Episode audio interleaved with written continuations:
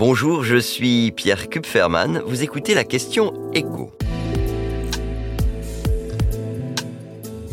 Quels sont les produits que les Français consomment moins à cause de l'inflation?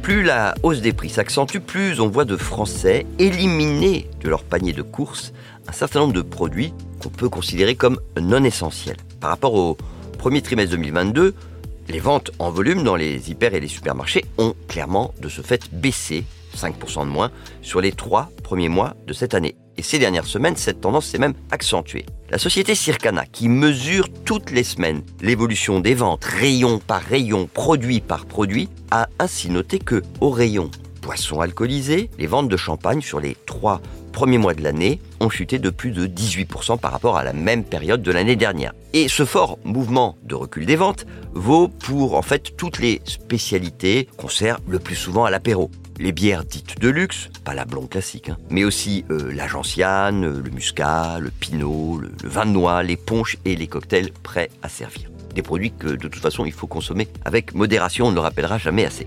Il y a évidemment d'autres rayons sans euh, rapport avec l'apéro qui trinquent. Les Français achètent euh, moins de produits alimentaires qu'on peut qualifier de non essentiels et qui sont par ailleurs relativement chers au litre ou au kilo. Les asperges en boîte, certains plats cuisinés, les jus de fruits vendus au rayon frais, les soupes et les sauces fraîches et les compléments alimentaires. Et puis il n'y a pas que ce qu'on met euh, dans nos assiettes. Il y a d'autres rayons euh, des supermarchés où l'on passe en s'arrêtant moins souvent.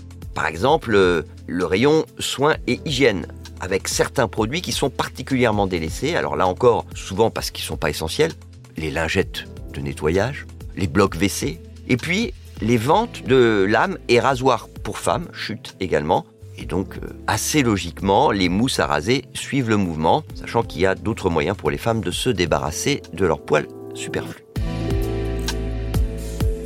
Vous venez d'écouter la question écho, le podcast quotidien pour répondre à toutes les questions que vous vous posez sur l'actualité économique. Abonnez-vous sur votre plateforme préférée pour ne rien manquer et pourquoi pas nous laisser une note ou un commentaire. À bientôt.